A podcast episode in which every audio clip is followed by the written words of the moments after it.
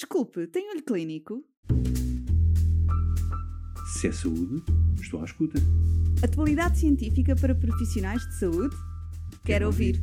Olho Clínico, o seu podcast de discussão científica.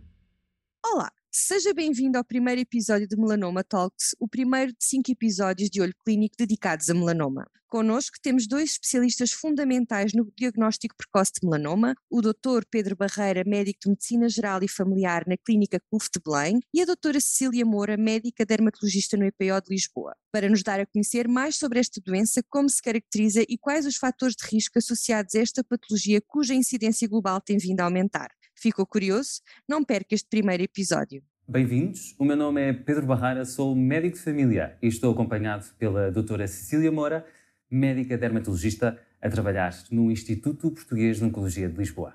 Olá, doutora. É um prazer estar consigo aqui para falar um pouco sobre um dos cancros mais predominantes em Portugal e da pele, o melanoma. Muito obrigada pelo convite. É também um prazer estar aqui. Uh, a interação entre a dermatologia e o médico de medicina geral e familiar é muito proveitosa, é de longa data e a parceria é ótima. E, portanto, estou a dispor para falarmos um bocadinho sobre as nossas, claro. uh, os nossos sucessos e as nossas dificuldades no campo do cancro cutâneo e, e do melanoma em particular. Obrigado. Então, o, o, melanoma é um tipo de cancro uh, presente na pele uh, que tem origem nas células produtoras de pigmentos, os melanócitos. Estima-se que em Portugal, mais ou menos, os dados estão sempre a mudar, imutáveis, e infelizmente o número de diagnósticos aumenta anualmente. Cerca de mil casos por ano. Está presente em todos os tipos de pele, mas neste caso, e falando da perspectiva de medicina geral e familiar, a pele é o órgão ou um dos motivos pelos quais os nossos utentes, clientes, vêm à consulta. Qual é o seu feedback enquanto dermatologista no terreno, que sempre o teve, anos e anos de prática? Quais são os fatores ou os sinais que o médico de família tem que estar atento quando faz o primeiro rastreio? E quais são também os principais fatores de risco? As dermatoses uh, são muito frequentes na população em geral e a procura pelo médico de família uh, para observar a pele é muito frequente. Em relação às lesões pigmentadas, os doentes estão muito alerta, dadas as campanhas que são muito focadas no melanoma. E muitas vezes os clínicos gerais, os médicos de medicina geral e familiar, são confrontados com a pergunta do doente: é maligno? É benigno? O que é que devo fazer? Devo ir à consulta? Não devo? São perguntas frequentes. Uh, embora o melanoma, uh, a maior parte dos melanomas vêem-se na pele, nós aí Sim. temos uma vantagem em relação a outros tumores como por exemplo da mama ou do cólon, em que há que fazer eh, rastreios mais ou menos invasivos. Portanto, a pele vê-se. Nem todos os melanomas se originam na pele, mas há uma pequena percentagem que se pode originar no olho, nas vísceras, em uh, órgãos internos, nomeadamente vulvar, uh, canal anal, palato, uh, fossas nasais, mas esses melanomas são muito raros. A esmagadora da maioria dos doentes com melanoma, o melanoma é primário cutâneo nós temos alguns fatores de risco para uh, indiciar que o doente está em risco de melanoma, pelo menos para o melanoma mais frequente, que é o de extensão superficial, aquele que obedece à regra do ABCDE. Certo. E esses, esses fatores de risco são, sobretudo, o tipo de pele que o doente tem. Pele clara, a pessoa que tem o cabelo claro, uh, que tem os olhos azuis, uh, que tem sardas, que reage com queimadura solar à exposição solar, que tem uma pele ruiva. Os ruivos têm um tipo particular de melanina, que é a feomelanina, que não é protetora, é mais deletéria na exposição solar. Ou então pessoas que têm uma agregação familiar de melanoma ou uh, outros tumores de pele. Temos também na consulta uma uh, série de doentes que têm outro tipo de fatores de risco, nomeadamente os doentes que são imunodeprimidos. E nós hoje em dia temos muitos doentes que são sobreviventes Sim de outras patologias, esses doentes também podem ser mais eh, predispostos a ter cancro de pele e melanoma em particular. Portanto, há uma população bastante muito, ampla, muito diversa. Verdade. Verdade. Agora, em relação, uh, isto é em relação às características pessoais, nós temos depois as características do ambiente.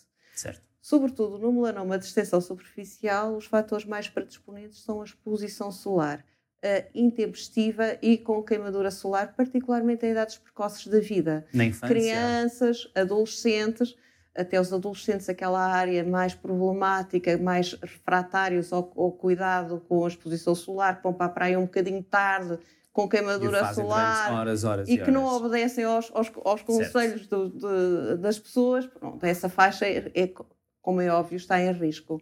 Sobretudo, a, a, parte do melanoma de extensão superficial, que é aquele que aparece na idade jovem, nos adultos jovens, tem relação com a exposição solar intempestiva, com queimadura solar na infância e adolescência. Certo. Depois temos o melanoma em idades mais tardias da vida, tipo lentigo maligno, que são localizados muitas vezes em áreas fotoexpostas, que têm relação com a exposição cumulativa ao longo da vida. Ao longo do e, tempo. Exatamente. Vamos encontrar nas pessoas de pele branca, mas que exerceram profissões ao ar livre. Esse melanoma até muitas vezes é um melanoma profissional, é um cancro de pele profissional. De exposição profissional. Certo. Uh, dos rurais, uh, dos polícias, uh, dos marítimos. Certo. Portanto, são pessoas que trabalharam a vida inteira ao ar livre e muitas vezes sem os devidos Uh, uh, uh, sem os devidos. a proteção a solar proteção adequada, Correto. exatamente. Eu vi a doutora falar nos diferentes tipos de melanoma. Eu vou-lhe fazer duas perguntas agora. Quais os tipos de melanoma e quase o mais prevalente em Portugal?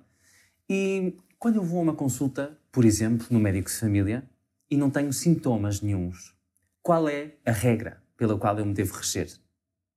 a regra principal e a mais adequada é a observação da pele, a observação do documento da pele. E fazê-lo através. Se as pessoas estiverem atentas, certo. conseguem ver. Uh, é evidente que os dermatologistas têm uma panóplia de meios de diagnóstico complementares para tentar melhorar a acuidade diagnóstica. Exatamente, a dermatoscopia, a microscopia confocal, mas o principal, a principal uh, maneira de detectar o cancro de pele é a suspeição. Tem certo. que pensar nisso. E, e vê-se na pele. E também uh, o próprio doente, o médico, quer também o farmacêutico de família ou mesmo o enfermeiro, em diversas oportunidades, pode fazer e pode inquirir o doente uh, e autorresponsabilizá-lo pelo o que nós dizemos o fator ABCDE. Uh, o que é? Pode-nos explicar um bocadinho? Posso.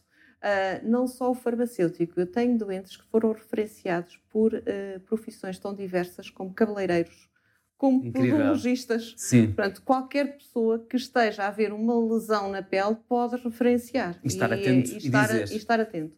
Nós temos, uh, dentro dos tipos de melanoma, os tipos principais, é a extensão superficial, sem dúvida, o mais frequente, uh, e que obedece à regra do ABCDE, sendo que o A é a simetria da lesão, o B, o bordo irregular, o C, a cor heterogénea, o D, as dimensões uh, superiores a 5, 6 milímetros, nós costumamos dar uh, como, uh, no fundo, como comparação a ponta da esferográfica, enquanto Boa. conseguir cobrir com a ponta do lápis ou a ponta da esferográfica a lesão é pequenina, e o E, evolução.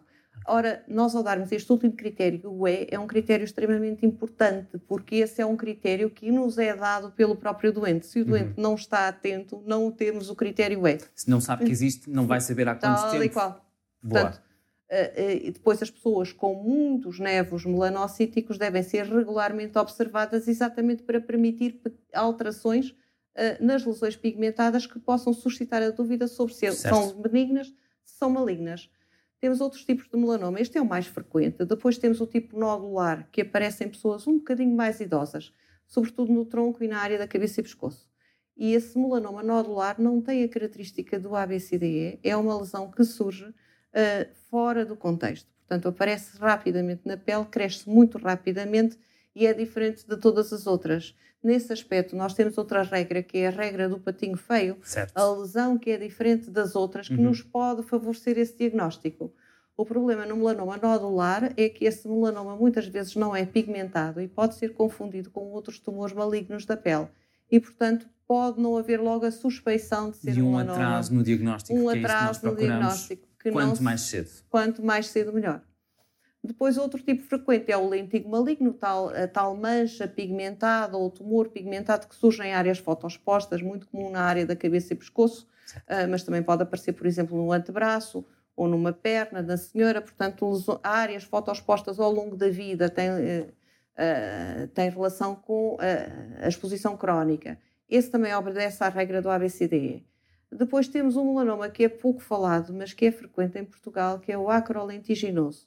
Palmas, plantas, unhas. Não uh, tão frequente, mas existe. Existe. E pode ser também em pessoas com uma pele não tão clara. Exatamente. Portanto, é um melanoma que tradicionalmente é associado com mais frequência aos asiáticos e à raça negra. Mas também pode aparecer na, uh, nos indivíduos uh, brancos ou com qualquer tipo de cor de pele. Uh, e é um melanoma que muitas vezes aparece em idades mais tardias da vida e que, por serem idades mais tardias da vida, tende a ser um bocadinho desvalorizado. Uh, muitas vezes pensa, o doente pensa é idoso, pensa que se magoou, que é certo. um traumatismo e, portanto, a lesão cresce muito. Um, há um problema também com os melanomas unguiais, porque os melanomas do aparelho unguial são muitas vezes desvalorizados. Daí também chamar a atenção para qualquer lesão que não cura ou uma lesão pigmentada na unha deve ser observada pelo médico da especialidade. Correto, estar desperto a e é. fazê-lo. Queria só chamar a atenção que o melanoma no aparelho unguial normalmente surge com uma banda pigmentada na unha. Uh, há muitos fármacos que dão bandas pigmentadas na unha, mas quando se vê apenas uma banda pigmentada numa unha, deve-se ficar atento, principalmente se a banda não tem a cor toda uniforme e se tem mais de 3 milímetros. Portanto, chamava a atenção que os melanomas normalmente aparecem pequeninos, certo. depois vão aumentando e podem destruir o prato unguial. São estas mas... alterações atípicas que nos levam a pensar no diagnóstico. Obrigado, doutora. Muito obrigada. Se é saúde, estou à escuta. Atualidade científica para profissionais de saúde? Quero, Quero ouvir. ouvir. Olho Clínico, o seu podcast de discussão científica.